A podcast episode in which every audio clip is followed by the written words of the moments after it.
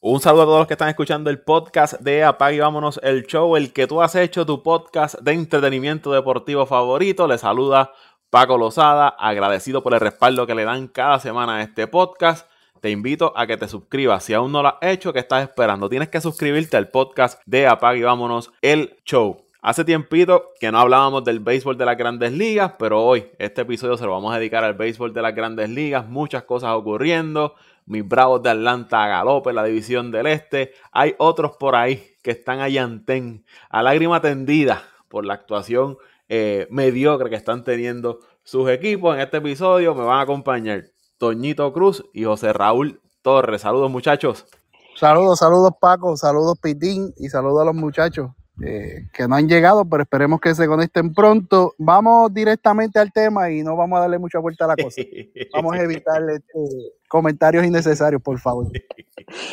saludos Paco, saludos Toño. Qué bueno, ¿verdad? Que nos volvamos a, reunir para otro podcast. Llevamos tiempito, especialmente este servidor, pues por ¿verdad? compromiso de trabajo y todo esto. Pero saludos a toda esa gente que nos escucha familiares en Wisconsin que siempre están al pendiente, lo mismo allá en, Puerto Rico, mi sobrino siempre está pendiente al, podcast.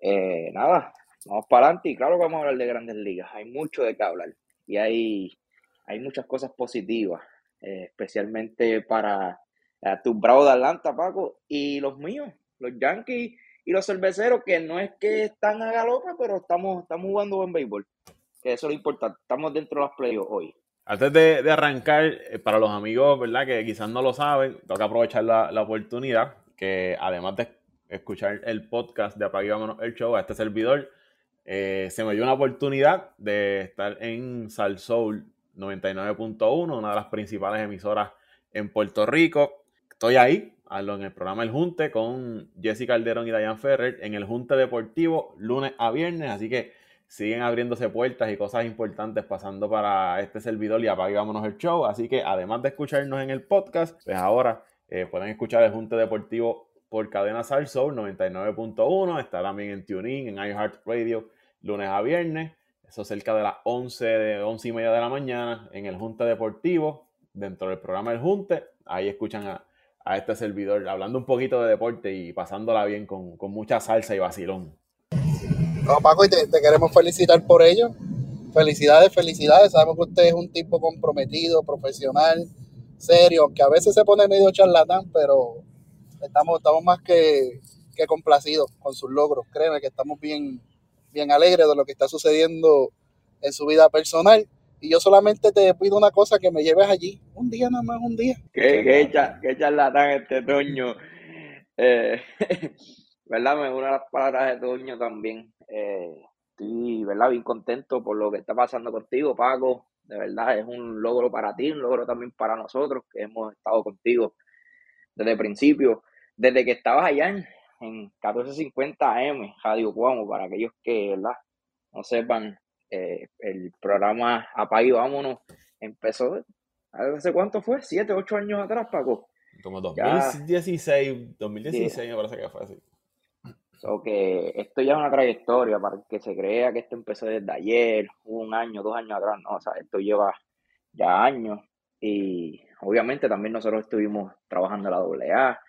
este, este junte lleva aproximadamente más de ocho o nueve, casi diez años. Y, y vamos a seguir para adelante. Y yo sé que, que te va a ir muy bien. Y sigo el programa. De verdad que desde que entraste yo creo que si he fallado dos o tres programas ha sido mucho eh, siempre estoy ahí al, al, tanto y, bien, son bien, ¿sabes? Eh, eh, la dinámica está bien interesante. Y pues me uno a las palabras de Toño también, lo que digo al final. No lo voy a decir aquí, ahora mismo al aire, pero me uno. Ay, ninguno de los dos sirve. Vamos, vamos a hablar de las grandes ligas mejor. Pero yo quiero empezar hablando con Toñito de los pobrecitos Mets de Nueva York en el momento que estamos grabando este podcast, están ahora mismo a 18 juegos y medio del líder de mis Bravos de Atlanta, la división del Este, y a 10 juegos del wild card del equipo de Miami. Y aquí los Mets se han vuelto locos en los últimos años dando dinero. Y para ser justos con ellos, no solamente son los Mets, porque equipos como San Diego, que también se han vuelto locos dando dinero, pues no han tenido el, resultado que esperaban. En el caso de San Diego, están a 11 juegos y medio en esa división del oeste. Pero de los Mets es bien interesante porque aquí los compañeros se habían pasado dando golpes de pecho, que si llegó Verlander, que si llegó Churchill, que si llegó el otro, y para aquí y para allá. Y ahora mismo, ninguna de esas firmas le ha dado resultado, ninguno de los movimientos que han hecho. Eh, no sé, yo no sé si Toñito trajo hoy el librito de las excusas, no sé qué, qué me puede estar diciendo. La otra vez el dirigente eh, Rojas era el apellido este Toñito. ¿Cómo es que se llamaba? Que, lo sacaron. Este... Sí, Luis Rojas, Luis Rojas, no, servía.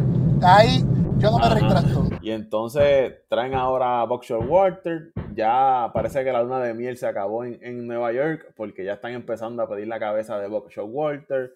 Eh, yo puedo entender que quizás la baja de Edwin Díaz le ha hecho que pierdan uno que otro partido pero en general los Mets están, están graves, literalmente están, están graves eh, ese equipo de los Mets, pero como yo, yo decía con mi compañero Néstor Manuel Marrero, cuando usted tiene a, a como su bateador designado regular, pues hay problemas en ese, en ese equipo, pero yo voy a dejar que Toñito eh, saque su librito de excusas y hable un poquito ahí de, de los Mets de Nueva York. Bueno, Paco, yo, tú sabes que a mí eso de excusas no me, no me satisface ni, no me satisface ni soy de dar mucha excusa.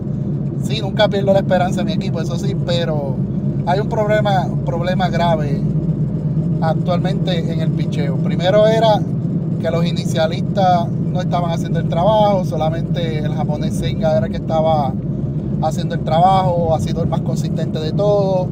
Scherzer y Verlander tuvieron un comienzo de temporada fatal, eh, la ofensiva no estaba fluyendo, sin embargo, el relevo era el que estaba cargando el equipo. Hoy en día es todo lo contrario. Ya Scherzer y Verlander han tenido mucho mejores presentaciones. Carrasco ya las últimas dos presentaciones han sido bastante buenas.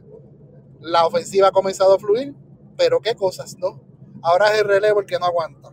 Ya hemos perdido, yo creo que de los últimos siete juegos que hemos perdido, por lo menos seis, han sido por dos carreras o menos y todos se han decidido de la misma manera. El relevo permite un cuadrangular entre la séptima y octava entrada para darle la ventaja al equipo visitante y ahí se han perdido los juegos. Y, es frustrante, es frustrante.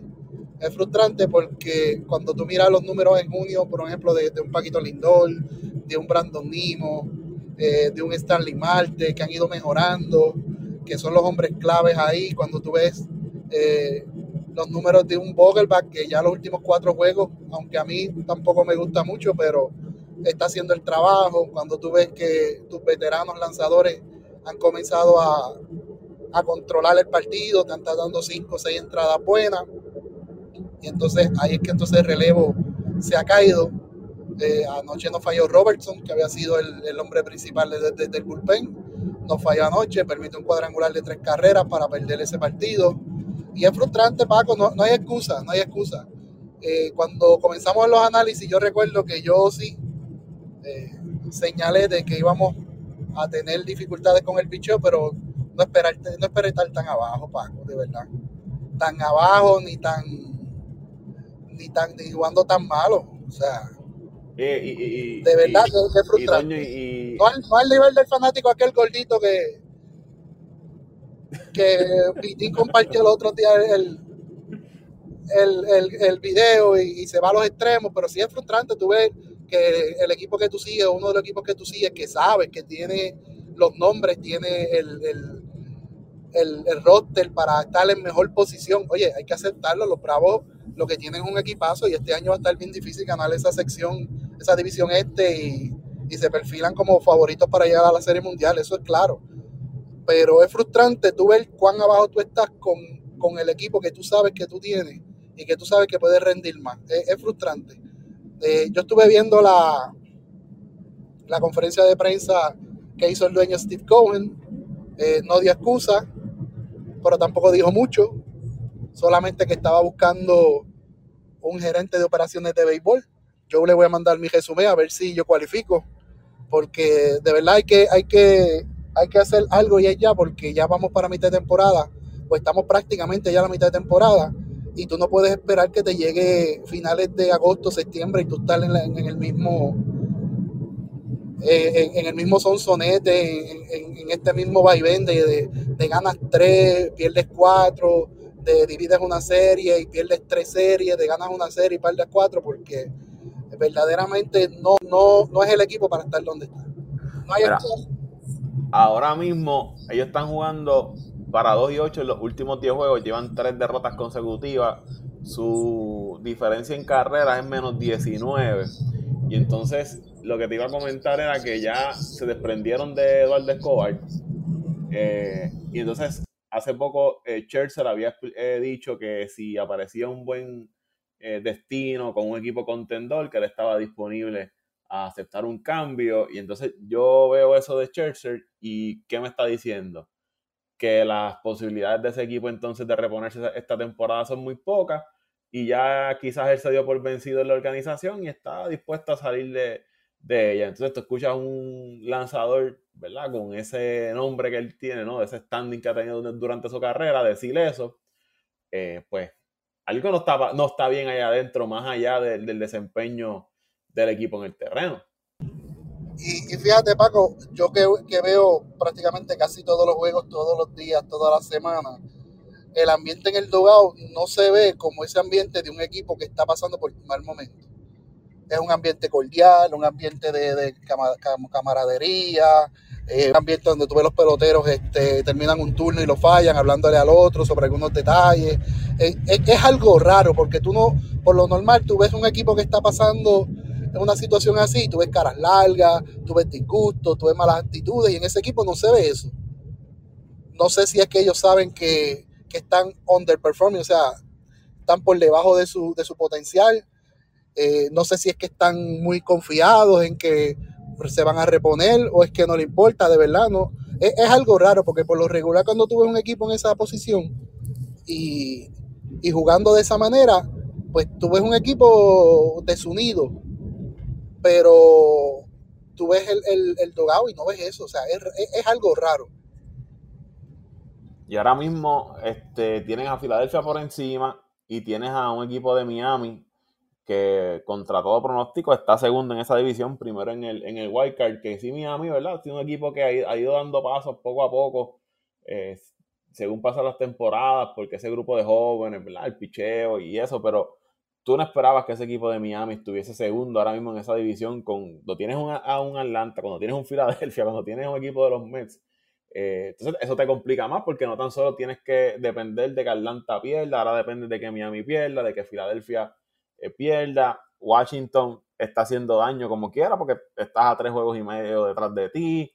O que son muchos factores ahora los que tiene que, pelear los Mets si es que quieren este, por lo menos ir a la, a la postemporada mediante, mediante el wildcard. Y eso te estoy hablando de la división, porque si miramos el wildcard, son más equipos que tienes ahí eh, por encima de ti. Tienes a los Dodgers, tienes a San Francisco, Milwaukee, los Piratas, San Diego, los Cachorros, eh, San Luis está por ahí también, ¿verdad? Aunque otro equipo con una temporada desastrosa, pero que está peleando también eh, Wildcard. Yo no sé, no es por ser hater, pero yo creo que. creo que no, no, mencionaste a San Diego tampoco, creo. O no sé si lo mencionaste. Sí, sí, sí, lo mencioné. Sí, San Diego. Este, pero yo creo que los Mets ya, la temporada se fue por el chorro. Está, está complicado, está complicado. Bueno, tengo el turno del bate. Zumba. Eh, la verdad que hoy, hoy no voy a estar en, en, en mudo, en, en mood, en modo burla, ya que eso lo dejamos para el, para el chat. Hoy venimos a analizar. Y yo creo que, Toño, estoy de acuerdo con todo lo que ustedes han dicho. El programa de los Mets es uno que es bien difícil de, de analizar porque el equipo está ahí. Eh, sí he visto varios juegos y entiendo eh, estoy de acuerdo con, con Toño de que no se ve un equipo, oye, tú no has visto una pelea, tú no has visto un descontento, ¿sabes? Se han mantenido unidos. De hecho, estaba viendo el juego contra Milwaukee, eh, creo que fue el último de la serie. Eh, y tenían la oportunidad, ¿verdad?, de sacar, de sacar ese juego y se veía el entusiasmo de los jugadores. No sé qué le pasó esa noche a, a Starling Marte, que lució fatal, haciendo swings a Pichot eh, malo en conteo cuando estaba arriba. Creo que en un, momento estuvo 3, 3 y 0 y hizo un swing y, y terminó bateando para doble play.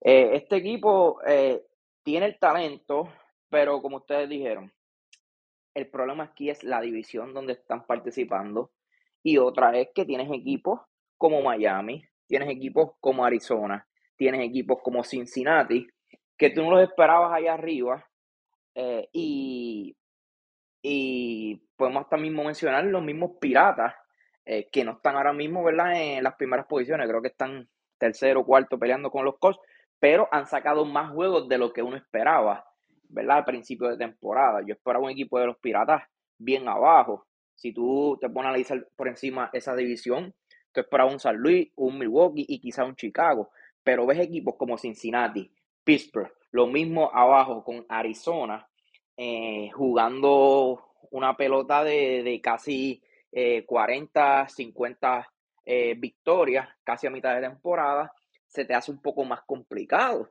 ¿Por qué? Porque ya está como, creo que ya estamos en la mitad de temporada, creo que ya, ya llegamos a los, 80 y, los 82 juegos.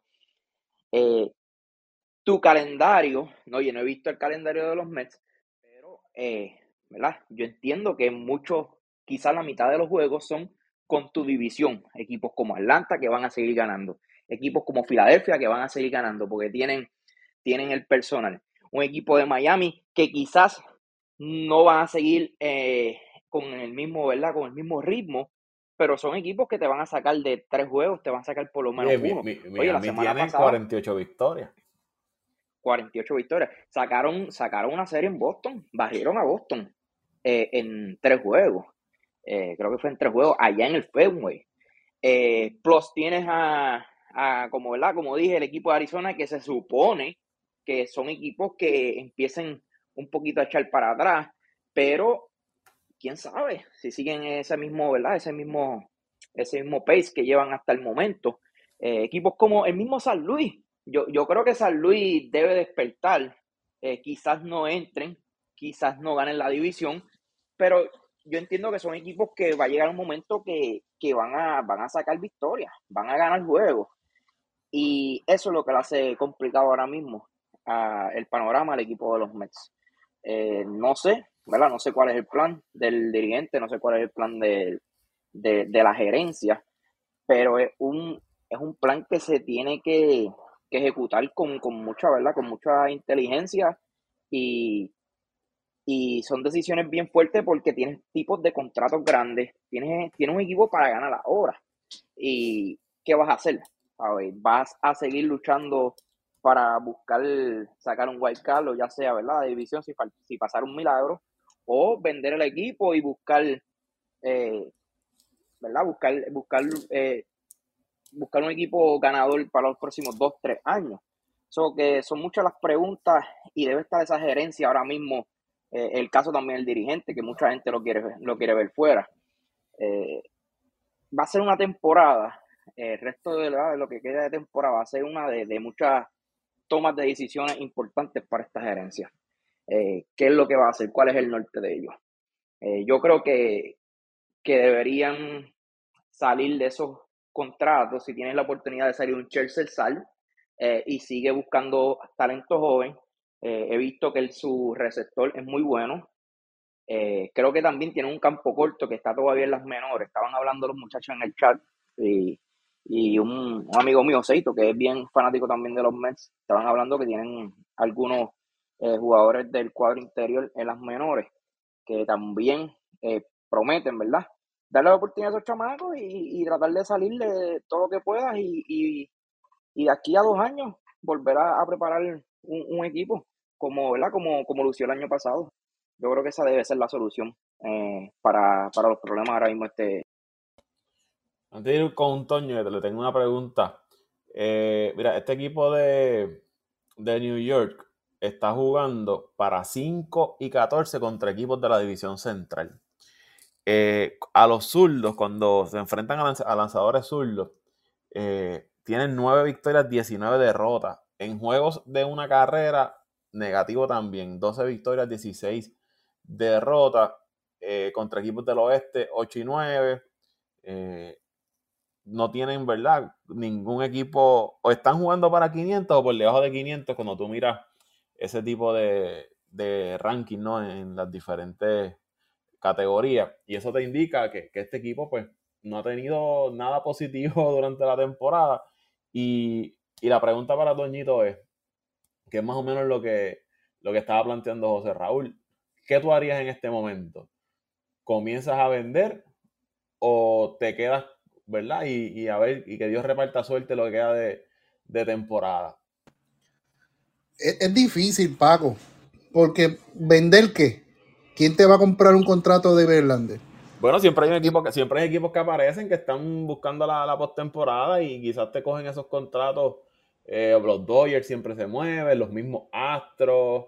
Sí, pero eh, tiene que ser equipos, equipos contendores que no te van a soltar sus mejores prospectos. Ah, no, claro, y, te, van a pedir que te comas parte del, contrato. exacto, ya, ya, pasó con el cambio de, de, Escobar. O sea, te mandaron dos supuestos buenos prospectos, pero ¿para cuándo? Si, si esto, esto es un equipo que se supone que está para ganar ahora, que fue la promesa de, Steve Cohen. O sea, ¿quién vas a vender? ¿A Verlander? ¿A quién vas a traer para sustituir esa parte de la rotación? Lo que tienes en las ligas menores no le funciona. Este, este, lo bajaron porque se estaba cayendo. Eh, Peterson, que era el zurdo, lo subieron estos días y hizo buen trabajo, pero estuvo seis semanas en las ligas menores porque están los dos muy inconsistentes. Este, Quintana no te ha tirado una bola. Se espera que esta semana posiblemente pueda hacerlo en su primera apertura. El más consistente de esa rotación ha sido este Senga, el japonés, hay que decirlo. Yo, yo lo dije también que, la salida de Walker y la salida de Bassett, que habían sido los dos lanzadores más consistentes en los dos años que tuvieron con ese equipo. Inclusive cuando estuvo eh, Dagron fuera, cuando estuvo Chelsea fuera, ellos siguieron eh, ganando partidos o, haciendo buenas aperturas, aperturas de calidad. Yo, yo siempre dije que esas dos salidas eh, iban a, iban, iban, iban, a, hacer, hacer diferencia. Igual que a pesar de todo, la salida de Strongman hizo diferencia, porque Strongman es un lanzador que te da cuatro o cinco entradas buenas consistentemente. Eh, el dejar ir a Seth Lugo, dije que también iba a ser este, un hoyo cuando dejaron ir a su mejor relevista, que fue el mejor relevista por dos años, Aaron Loop, que fue el zurdo que ahora está con Anaheim, también le costó eh, la lesión, y aunque, aunque digan que no, la lesión de Chubaldía le ha costado no dos juegos, Paco. Para mí le ha costado más de 7 a 10 juegos. Que, que, que eso son diferencias. 7 a 10 juegos en estos momentos son diferencias, como está ese standing. es bien difícil. ¿Qué vamos a hacer? Bueno, tú puedes tratar de buscarte en el Mercado Libre, traer este un bateador designado y, y, comprar el contrato a Vogelbach. O por fin este subir a, a Ronnie Mauricio, que lo tienes allá en, la, en las ligas menores quemándote la AAA y no lo quieres subir porque no tienes posición para él. Eh, ¿Qué más puedes hacer? Buscar un cambio. ¿Qué vas a cambiar? Perdónate, ¿cuál es el contrato de, de Chelsea? ¿Cuántos años? Yo creo que este es el último año. un año y a yo creo que Chelsea, Chelsea, es buen material de cambio. yo estoy seguro. ahora mismo. Sí, son, buenos materiales. Mismos Dodgers nuevamente, o quizás los mismos Yankees de Nueva York. ¿Sabes? ¿Quién? ahora mismo un Chelsea de los Yankees o el, quizás Texas. El mismo Texas que está como los locos.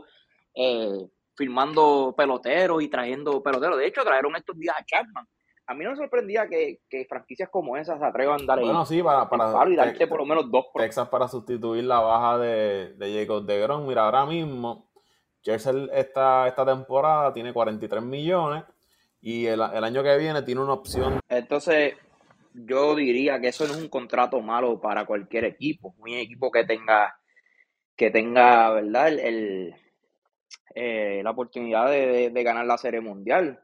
Y ese equipo de Texas la gente está equivocada. Para aquel que está, está, ¿verdad? Que se cree que Texas no tiene el potencial. Yo creo que esa, con esa alineación, ahora mismo eh, la rotación de, del equipo de Texas y añadir ahora Chapman a su bullpen que está tirando muy bien. Eh, oye, tiró bien un equipo sotanero, uno de los equipos más malos de la liga en Kansas City. Eh, este equipo hay que contar con ellos. No estoy diciendo que van a ganar la Serie Mundial, pero un equipo que, que pueda hacer mucho daño y, quién sabe, si, si esa ofensiva entra caliente, eh, en, una, en unas playoffs son, son bien peligrosos. Este equipo me acuerda mucho a Toronto. Toronto cuando, cuando tenía aquella alineación con Donaldson, Bautista, eh, Encarnación.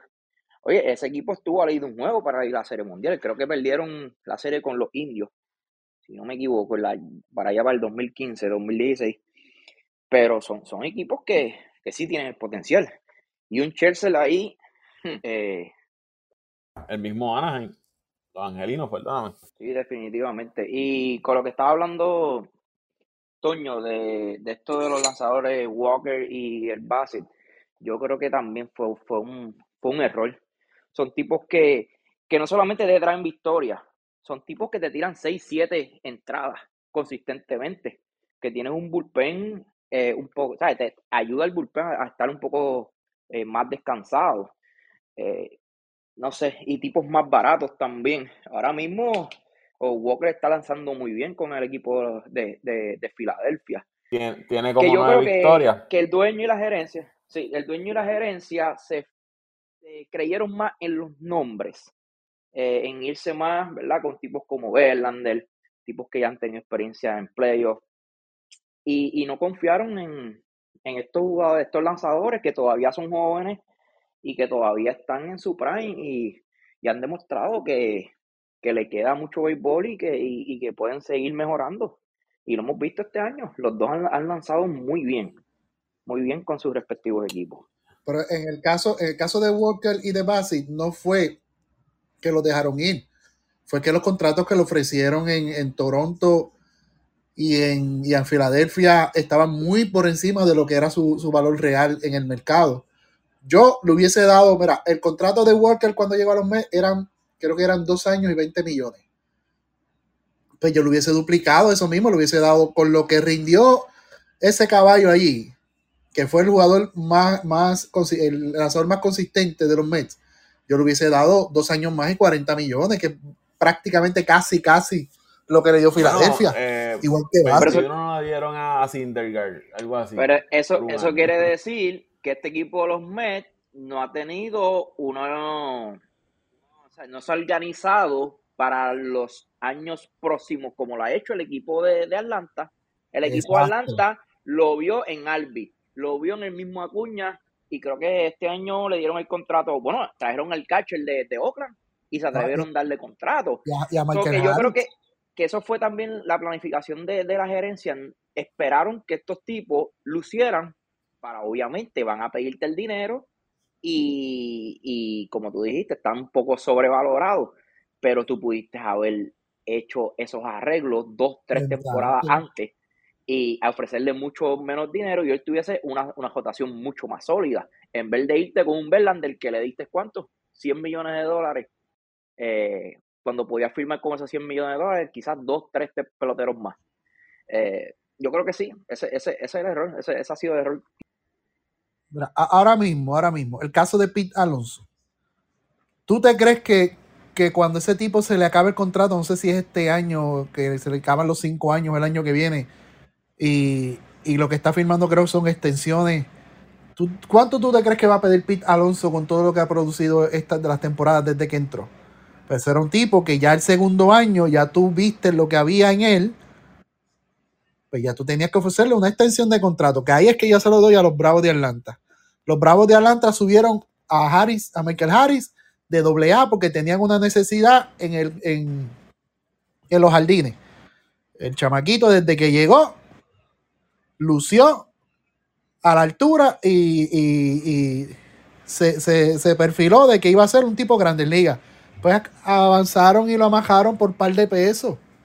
Lo que hicieron con Acuña, que Acuña yo estaba leyendo en estos días una historia de todos los equipos que lo pasaron por encima y él firmó con Atlanta porque no quería seguir yendo a tryout ni seguir pasando este trabajo. Y, Atlanta vio lo que había en Acuña, lo firmó por ciento y pico millones y par de años, o sea, lo amarró.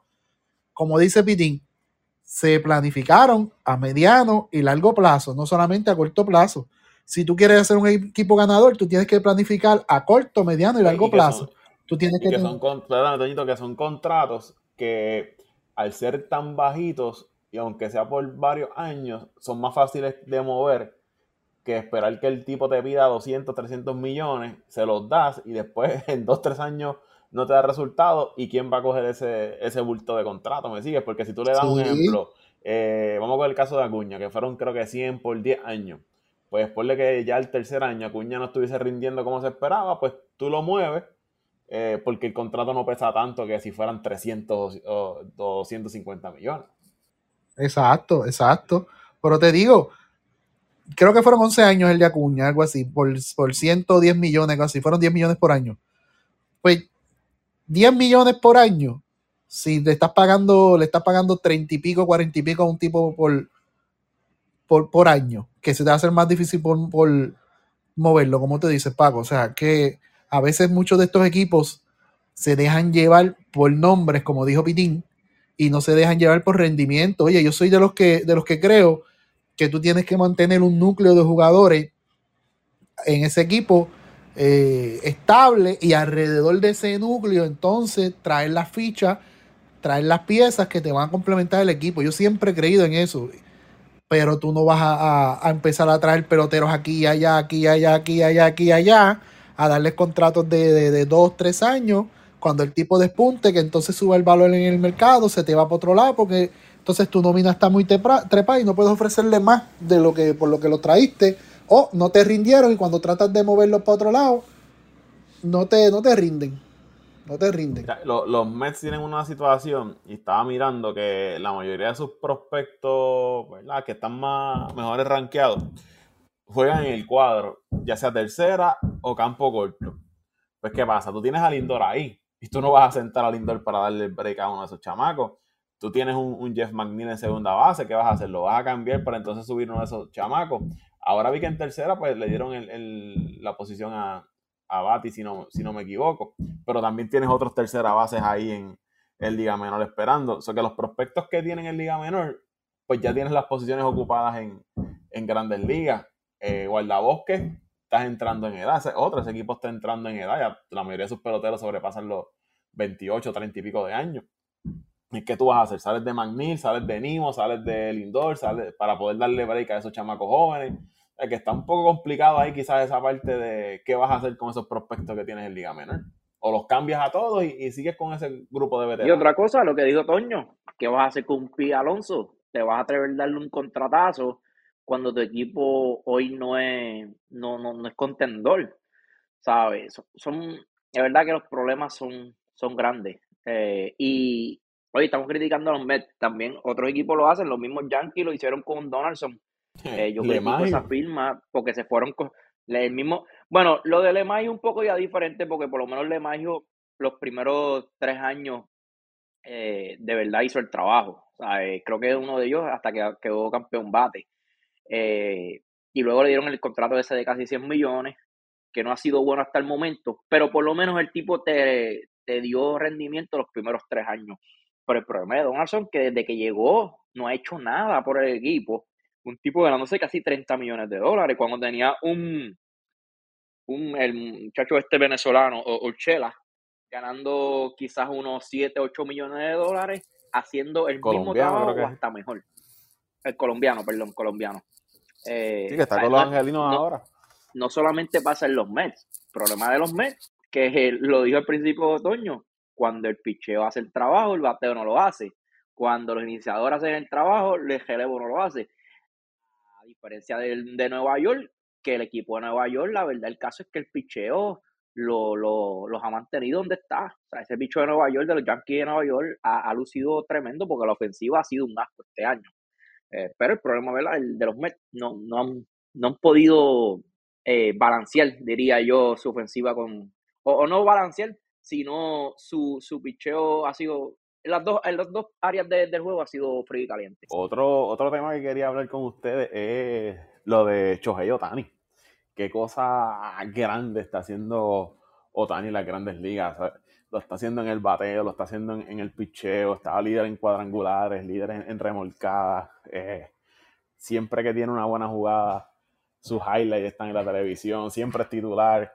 Yo, ¿Ustedes creen que ya esa carrera del MVP de la Liga Americana se acabó con, con Otani siendo el MVP de la Liga Americana? Paco, es que el caso de Otani es algo especial. O sea, no es que solamente está destacando, es que está destacando en dos áreas. O sea, está entre los líderes en tanto en ofensiva como en picheo. Y, y cuando tú conoces un poquito más del individuo, yo estuve viendo un reportaje sobre él, y tú ves la calidad de persona que es, la humilde que es, eh, lo, desprendido que es, pues entonces te, te enamoras más de ese pelotero, o sea, te, te, motiva más a seguirlo. Yo creo que sí, que a menos que pase una lesión, Dios quiera no, o, o que se caiga estrepitosamente, yo creo que esta, esto de, del MVP este, ya, ya prácticamente se acabó, ya prácticamente se acabó, porque es que no es que haga las dos cosas, es que está haciendo las dos cosas extraordinariamente. Y un equipo de los angelinos que por primera vez en muchas temporadas está teniendo récord, si podemos decirlo así, ¿verdad? Eh, ganador. Eh, no está líder de la división, pero comparado con otros años está, está en pelea todavía, está jugando por encima de 500, en el wildcard estaban cerca de, del wildcard y, y se ha mantenido, o sea, se ha visto mejor este equipo que en los últimos años. Los números de Otani, el World de Otani 6.7, tiene 30 cuadrangulares, 67 remolcadas, 60 anotadas, 11 bases robadas, el OPS por encima de los 1000 puntos, eh, está casi ya en los 100 indiscutibles, eh, promedio sobre 300. Y entonces lanzando 7 victorias, 3 derrotas, efectividad en los 3 puntos, en ponches ya está casi por encima de los 120, llegando a 130. Eh, ¿Sabes? Que por donde quiera que usted lo mire, está dominando el juego en, ambas facetas. Y, yo creo que ya esa carrera de, de, MVP en la Liga Americana se acabó. Yo no veo a alguien más que esté más cerca de, de Otani. Yo, yo no voy a hablar del tema del MVP. Yo lo que quiero traer es qué va a hacer el equipo de los Angels para enamorar a Otani y así se quede en su, en su organización el próximo año cuando es agente libre. ¿Verdad? Que es el próximo año, eh, me corrigen. No, ahora, ahora, cuando se acaba la temporada. Ahora, pero eso sí, ese ahora es el final de la, final de temporada. Este equipo tiene la oportunidad este año, eh, como, como acabas de decir, eh, están jugando buen béisbol tienes un Trout saludable, tienes un Otani, eh, tienes una serie de peloteros bastante buenos. ¿Qué vas a hacer? ¿Sabes? Tienes que traer eh, a mi detalle de temporada ahora, luego el juego estrella, traerle de traerle lanzadores y, poner este equipo con ser, uno que, que, compita porque no lo ha hecho en los últimos, ¿cuántos? 10 años. Cuando tú tienes los dos mejores jugadores que han pasado quizás en los últimos 20, 30 años en las grandes ligas ya es momento que este equipo, los Angels, eh, se mueva inteligentemente, no, no como firmas como la de este muchacho, eh, Rondón, que, ha sido un paquete hasta el momento. Eh, y aprovechar, aprovechar que tienen un Togotani y enamorarlo para así tratar de, ¿verdad? De, de, retenerlo y darle el contrato que se merece, que estoy seguro que va a ser más de 500 millones de dólares. Sí, ahí los Angelinos van a tener un problema quizás más complicado que el que tiene Toño con, con Alonso en, en, los Mets. Porque está hablando del mejor jugador que ahora mismo de la Grandes Ligas, la atracción de taquilla, el fenómeno japonés que tú vas a hacer y, perderlo por nada está, está complicado. Y ellos han dicho que, que no, no hay intenciones de cambiarlo ahora en la fecha límite de cambio. Este, ¿qué, ¿Qué vas a hacer? Porque se acaba la temporada, llega gente libre no lo puedes cambiar. Está, está bastante complicada esa decisión de, Los Ángeles. Yo te voy a decir algo, un cambio de Otani. Eh, la verdad el caso es que un equipo te tiene que dar por lo menos cinco prospectos top por Otani. Cuando hablamos top, cinco tipos que estén ready para, la liga. No cinco estos de que, ah, quizás tres, en tres, cuatro años van a estar, van a estar ready.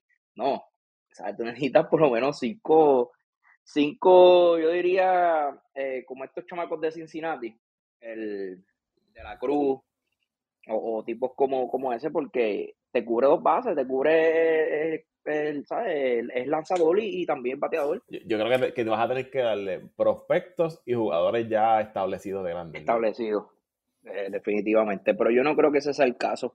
Este equipo está jugando muy bien, tiene la oportunidad de, ¿verdad? de meterse unas playoffs. Y, y repito, y repito, tienen que moverse y tratar de poner ese equipo mejor de lo que está para por lo menos llegar a unas playoffs y, y tratar de, de quedarse como tal. Ahora mismo a las grandes ligas le conviene que un equipo de los angelinos entre a postemporada. ¿sabes? La, la primera vez que tuve una postemporada a un, a un Otani, eso es atracción de taquilla y, y de rating. ¿Tú te imaginas, ¿tú te imaginas un, unos Angels con unos Yankees en una serie? ¿sabes? Y, no, y no por mencionar los Yankees, yo soy, ese es mi equipo, pero eh, un, un quinto juego, Otani en la loma contra un Nueva York, se supone que sea que rompa. Eh, precios de taquilla y rompa los, los ratings en, la, televisión, la verdad. La verdad. Eh, equipos que a ustedes les haya sorprendido su actuación de forma positiva y, forma negativa. Yo creo que lo que está haciendo Cincinnati, ¿verdad? Y el equipo de, Miami, Arizona, en esa liga nacional, es interesante porque es, estos jugadores jóvenes, Estos equipos que apostaron por el talento jóvenes hace dos, tres temporadas, ya han comenzado a, dar resultados. El caso de Carol en, en, Arizona, Chamaco proyecta ser un peloterazo. Eli de la Cruz, desde que llegó a Cincinnati, ese equipo eh, ¿verdad? ha estado luciendo bien. Él ha estado llevándose titulares también. En Miami, pues Araez, cerca de esos 400, eh, ha ido bien. Pero entonces otros jugadores como Soler, que la temporada pasada no, no había resultado. Y eso que, que no está teniendo una buena temporada con, con Miami, eh, pero son equipos que el talento joven. Está dándole buenos resultados. Eso, por lo menos las notas positivas en, la nacional. San Diego, pues, no es lo que se esperaba, ni el equipo de, San Luis, de los Mets, ya creo que hablamos bastante. Eh, pero para ustedes, negativo y positivo, equipos que ustedes creen que, que les ha sorprendido lo que ha estado pasando. Bueno, positivamente, yo creo que, obviamente, lo mencionaste, Miami, Cincinnati, eh, Arizona, el otro lado tienes a tienes un Baltimore también, el mismo Tampa Bay, yo no esperaba Tampa Bay dominando eh, esa división como lo está haciendo. En el caso de Tampa fue el arranque, yo creo que el arranque de ellos fue lo que los ayudó, porque de ahí en adelante pues, han ganado. Es cuestión de mantenerse, es cuestión de mantener, ganar serie y, y vas a estar, vas a estar bien. Eh, pero pues sí, obviamente, ¿sabes? En esa división tú no esperas que ningún equipo, incluyendo los Yankees, incluyendo Toronto, que ¿verdad? quizás sean los de mejores, los, el mejor, los, mejores rosters en esa división, tú no esperas que esos, esos equipos estuviesen allá arriba y tampoco estás eh, el mismo abajo como con el equipo de la división del oeste con, con el equipo de Texas. Texas está jugando buena pelota, pero Texas tiene también los nombres. A sea como sea, tiene un Seagull, tiene un Cime y metieron el billete. Que aunque esperaba verlo ahí arriba, han hecho, ¿verdad? Han hecho movimientos que, tú por lo menos esperas que, que mejoren, que mejoren. Y, lo han hecho, pero han mejorado bastante y incluyeron eh, rookies como el John. Eh, la tercera base también tienen al, al muchacho este que trajeron de los Yankees dominicanos. Se me escapa ahora mismo el nombre eh, Durán, Durán. Son, son complementos que han ayudado a esta ofensiva que ya era buena y, lo ha puesto quizás una de las mejores o quizás la mejor ofensiva de la liga junto con la de los Bravos de Atlanta. Pero yo me voy, fíjate, Pago, Toño, yo me voy con el equipo Arizona. Yo creo que ese equipo Arizona no tiene tantos nombres. Eh, Carol ha sido un, un peloterazo, ¿verdad? Como rookie. Eh, parece que ya es un, veterano. Y ese fue otro que, le dieron un contrato rápido. Le dieron un contrato rápido y es un caballo. El tipo es rápido, el tipo lo hace todo. Eh, pero ese equipo de Arizona, tú lo ves y, y, es bien difícil creer de que están dominando e, esa división del oeste, aunque no es por muchos juegos.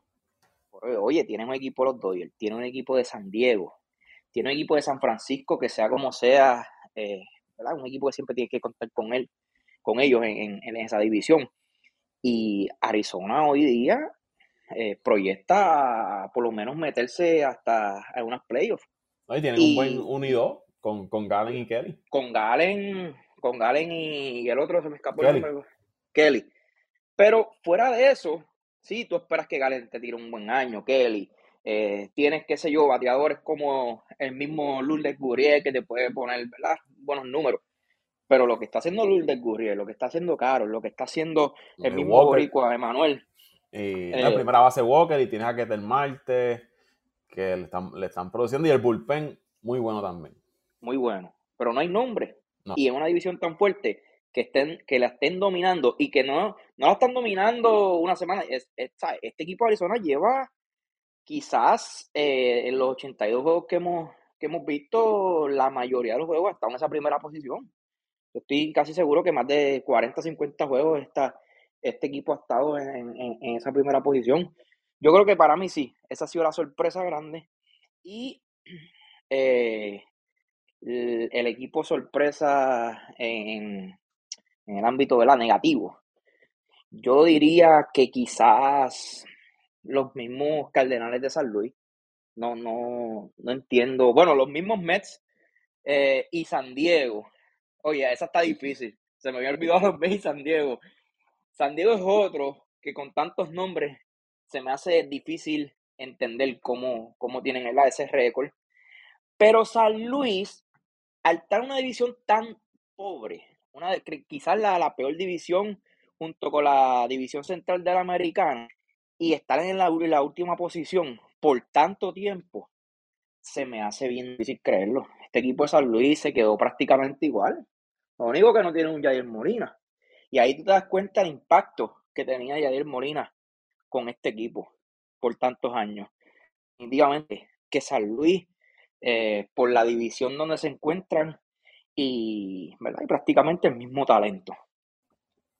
Rapidito, antes de ir con Toño, el caso de, la división central de la Liga Americana eh, es bastante interesante porque ningún equipo ahora mismo está jugando por encima de 500. Ninguno. Que está primero en Minnesota y está por debajo de, 500 ahora mismo. Bueno, Paco, sorpresas, sorpresas para mí. Eh, a lo mejor si esta pregunta me hubiese hecho hace uno o dos meses atrás, te hubiese dicho que Pittsburgh, Pittsburgh tuvo un buen arranque ya lamentablemente ya está llegando su aguas a su nivel, pero Pittsburgh en un principio para mí fue buena sorpresa. Sorpresa para mí, fíjate, Miami para mí no es sorpresa. Está jugando como debe de jugar. Lo que pasa es que Filadelfia comenzó mal, que para mí hubiese sido una decepción, pero ya ha ido enderezando. Y los Mets están jugando bastante mal. Sorpresa para mí, sí, Arizona. Eh, Sorpresa para mi Baltimore, que, sea, que está repitiendo prácticamente o mejorando la temporada del año pasado. Sorpresa para mí sería este Texas, porque aunque tiene una gran alineación y tiene un picheo promedio, yo, eh, yo, yo entiendo que ese equipo va a llegar un momento donde esos bates van a bajar y, van y Houston va a volver va nuevamente a retomar el liderato de la, de la división. Eh, decepciones para mí, obviamente, mis poderosos Mets eh, Filadelfia en un principio, pero ya mejorado. Eh, Chicago Cubs, que se esperaba una mucho mejor temporada la que están teniendo. Definitivamente la mayor decepción de esta temporada ha sido San Luis, ha sido San Diego. Y esa división central, ah, Seattle. Seattle se esperaba que estuviera jugando mucho mejor porque tiene prácticamente el mismo roster de las dos temporadas anteriores donde había tenido buena temporada. Y decepción para mí, la, la, división central completa de la americana, Paco. Esa división deben implosionarla y yo soy de los que de los que promuevo de que tú debas hacer un standing global. Ya tú debes eliminar esto del campeón o el que líder de cada división eh, venga y, te llegue a la, a la postemporada con unos récords peores que otros equipos en otras divisiones, porque ya pasó un montón de veces. Ahora mismo, si tú miras el standing, Boston con 41 y 42, último en el este, estuviese luchando a la primera posición en la central y eso no puede pasar. Como un equipo está primero en una división con un récord negativo y, el otro equipo con ese mismo récord en la otra división está última. Así eso te demuestra lo débil que está esa división. Por eso es que yo entiendo que esto debe ser los primeros ocho. Debe ser los primeros ocho y de ahí entonces sacar eh, los mejores primeros ocho récords, los mejores ocho récords y entonces hacer los playoffs porque hay que eliminar, no se puede seguir premiando la mediocridad. Entonces tú te preparas para ganar tu división y los playoffs pues los pasas como si puedes y esto ya tiene que terminar. Pero las mayores decepciones, los Mets, eh, Chicago, Cubs, Seattle y San Diego. si fuera, pero si fuera a escoger uno por liga, como yo lo hice, que yo escogí, bueno, yo escogí uno por dos ligas, me fui con San Luis y me fui con Arizona. Si fuera a escoger uno, ¿cuál, cuál sería? Para mí, en la americana Seattle. Y no, no, no, en el global, global. Este, no, la, peor decepción ha sido San Luis, donde está y la forma que está jugando. Estás está conmigo en esa. Y entonces la sorpresa. La sorpresa, definitivamente Arizona, que se esperaba que estuviera luchando el tercer pues, lugar. Pues, pues estamos, estamos en esa, en esa área estamos, estamos de acuerdo los dos. Ah, bueno, y ahora, y ahora Cincinnati, que con la llegada de estos novatos y la llegada de, la Cruz. O sea, fíjate, pero el caso de Cincinnati es una sorpresa. Pero al ser una división también floja les permite eh, estar en la posición donde están. Porque yo estoy seguro que si tú pones un Cincinnati en la división del este o hasta el mismo oeste, Cincinnati va a estar todavía en una tercera o hasta una cuarta posición. Eh, aún así, con, su, con su racha de 13 juegos, los juegos que ganaron. Que, por eso es que yo escogí a San Luis, una, una división tan floja. Lo mismo con Arizona, una división tan fuerte y que esos equipos, uno esté en la última posición y el otro esté eh, en la primera posición. Y, verá, y quería terminarla con esto, eso que tú mencionaste de, la división del central de, la americana, eh, no podemos premiar la mediocridad y, me uno, me, o sea, estoy de acuerdo porque esto lo que hace, ¿qué, qué, qué es lo que está haciendo esto? Que equipos como Cleveland, que equipos como Minnesota no inviertan, porque al final del día todavía tienen buenos equipos para ganar esas divisiones. Entonces, eh, mantienen equipos mediocres, porque al final del día, ese equipo de Cleveland es un equipo mediocre. Es un equipo que búscame una superestrella que tengan esos equipos. Quizás eh, clase, su Luego, ah, José Ramírez, perdona, se me olvidó José Ramírez. Pero luego José Ramírez no hay más nada. No, no, es un equipo fun para tú ir a ver. Eh, un juego, un juego que José Ramírez no esté, es un juego que olvídate, ahí lo que es una, una, una alineación de doble A. Y, y, eso es lo que también está permitiendo esto de las divisiones, que estos equipos se mantengan mediocres y contrarios a divisiones como la del este, divisiones como las la del oeste, que para tú llegar tercero, para tú llegar tercero, tú tienes que, que, que ¿verdad? montarte bien, eh, montar un núcleo de jugadores, eh, un, yo diría un equipo eh, competitivo. Para ser competitivo, por lo menos, tú tienes que hacer grandes Por lo menos, lo estamos viendo ahora con, los Giants, lo estamos viendo con... La, la, nómina, por lo menos, tiene que estar cerca de los 200 millones de pesos al año. Para las dos, las dos del este y las dos del oeste de, de ambas ligas los mismos Miami Marlins, ellos se dieron cuenta que, si seguían con chamaquitos, o sea, trajeron a un, a, un, trajeron a un mismo Yuleski Gurriel. O sea, tú tienes que traer nombres porque al final del día, si tú no traes tipos como eso, vas a pasar una temporada bochornosa. Eh, y ese, ¿verdad? Ese es mi punto, que tienen que traer. El mismo Boston, ahora mismo Boston, eh, sea como sea, trajo un Jensen, trajo un Turner, trajo tipos de nombres porque ellos sabían que, si se quedaban igual, iban a terminar ganando quizás 60 juegos. Ese es un buen punto que, tú traes, este, José Raúl. Eh, como tú dices, las divisiones centrales de ambas ligas, tú con un equipo de jóvenes, un equipo de nómina intermedia, aunque San Luis, ¿verdad? Tiene una, gran nómina. Eh, te, puedes, puedes dar la pelea y puedes quizás clasificar y en una postemporada cualquier cosa puede, puede pasar. Mira, mira el caso de Milwaukee. ¿Cuánto lleva Milwaukee sin hacer una gran firma? Desde la de Yelich, que ya pertenecía a Milwaukee, llevan sobre tres o cuatro años que no hacen una, una firma interesante. Y, eso, es lo que hace que, el fanático que no sigue esos equipos no les interese si él divisiona o equipos como ese, porque la verdad no hay mucho que ver. Y si usted quiere competir, pues lo que hablamos, ¿sabes? Ahora mismo en el, en el este o en el oeste de cualquiera de las dos ligas, si usted quiere por lo menos aspirar a tercero o segundo, pues tiene que meter bastante dinero, porque es que cada división de esas tiene por lo menos mínimo tres equipos que se pueden llevar la, la división.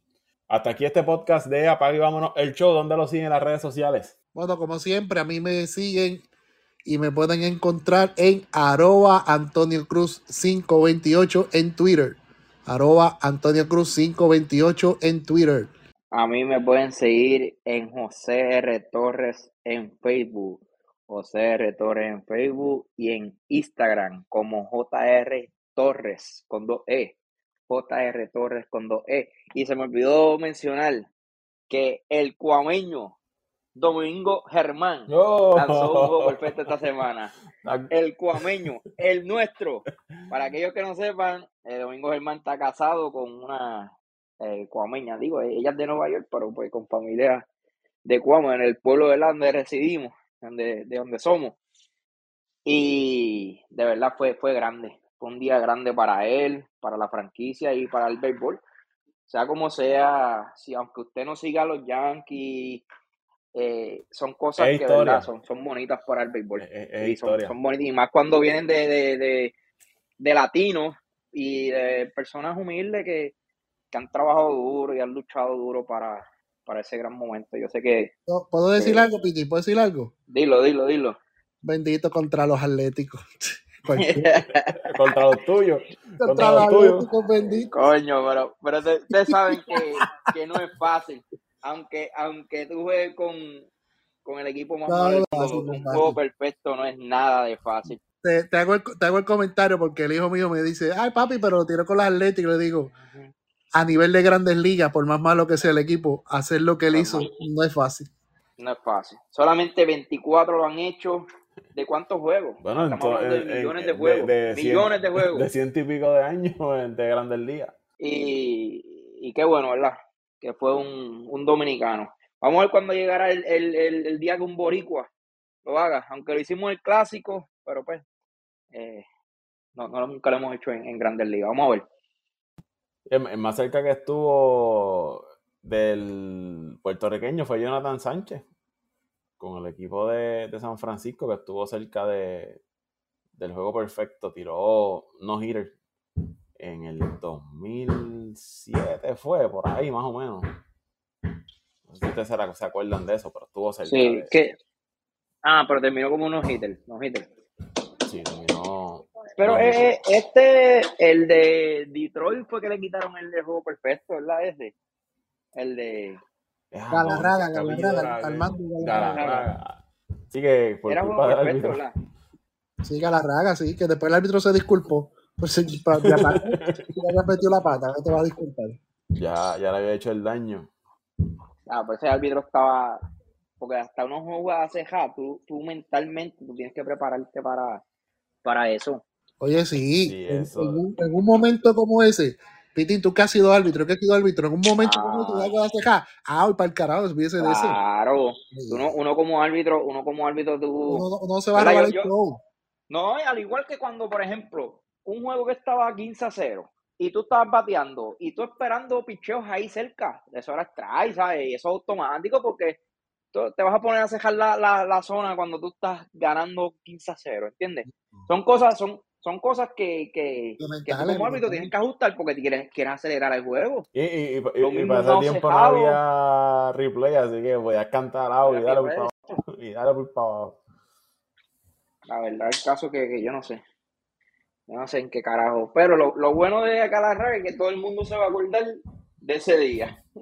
Sí. Que lo de Jonathan Sánchez. El tiro nueve entradas, ponchó 11, no le dieron hit, no le dieron, eh, no, no conectó, ¿verdad? Este, no permitió bases por bola. Y, pero sí, hubo un error a la defensiva. Ya, fue un error. Un error. De Juan Uribe. Ya, lo. Quiera matar a Uribe. No, lo, ah, es otra cosa. Que tú tenías que ver cuando se acabó el juego, Uribe, Uribe disculpándose, mala mía, como que dice, te jodí el juego, te jodí el juego. Sí. Y bueno, es que el, juego perfecto depende, ¿verdad? No tan solo depende de ti como lanzador, depende también de la defensa y el resto del equipo que, que te haga la jugada. exacto. Este, hubo una, en este juego de los Yankees hubo una que Donaldson hizo un tiro un poco abierto. Suerte que se hizo, la pudo retener bien. Y muchachos, y, entonces al principio del juego, el que estaba jugando en High era Stanton. Y yo dije, ay, vete para el carajo, Stanton. pico, yo como cuatro bombos, ¿viste? Después creo que cuando Aaron Boone se dio cuenta que estaba este Stanton, lo sacaron como en la sexta y ahí trajeron a, Cabrera a fildear. Yo me imagino Boone, muchacho, te va a sacar a Stanton ahí arriba. Un perreo hasta ahora está triste aquí. o sea, porque yo dije, adiós, ya lo, Stanton lo sacaron bien, bien rápido, creo que como el tercer turno. Y después fue cuando yo me di cuenta que era que estaba fildeando en el high field. Y, ah, y, el caso de, de Domingo Germán, que lo hizo tirando menos de 100 lanzamientos. Sí, Dicen que yo, yo, yo vi el juego por parte. Obviamente al final lo vi. Pero los comentarios estaban diciendo que prácticamente todo el juego era, él tiraba una gesta afuera, una gesta afuera, ya fuera extraño, fuera un poquito afuera, y después venía con la curva. Y sacó un montón de out haciendo eso. La curva después afuera y muchas rolas, mucho bombo. Él, él, que él estuvo, ah, yo estaba viendo MLB, MLB Network, era. Y MLB Network dijo que él desde la primera entrada, sea, utilizó un patrón y ese patrón estuvo todo el juego, todo el juego, todo el juego. Y le salió, mano. Le salió.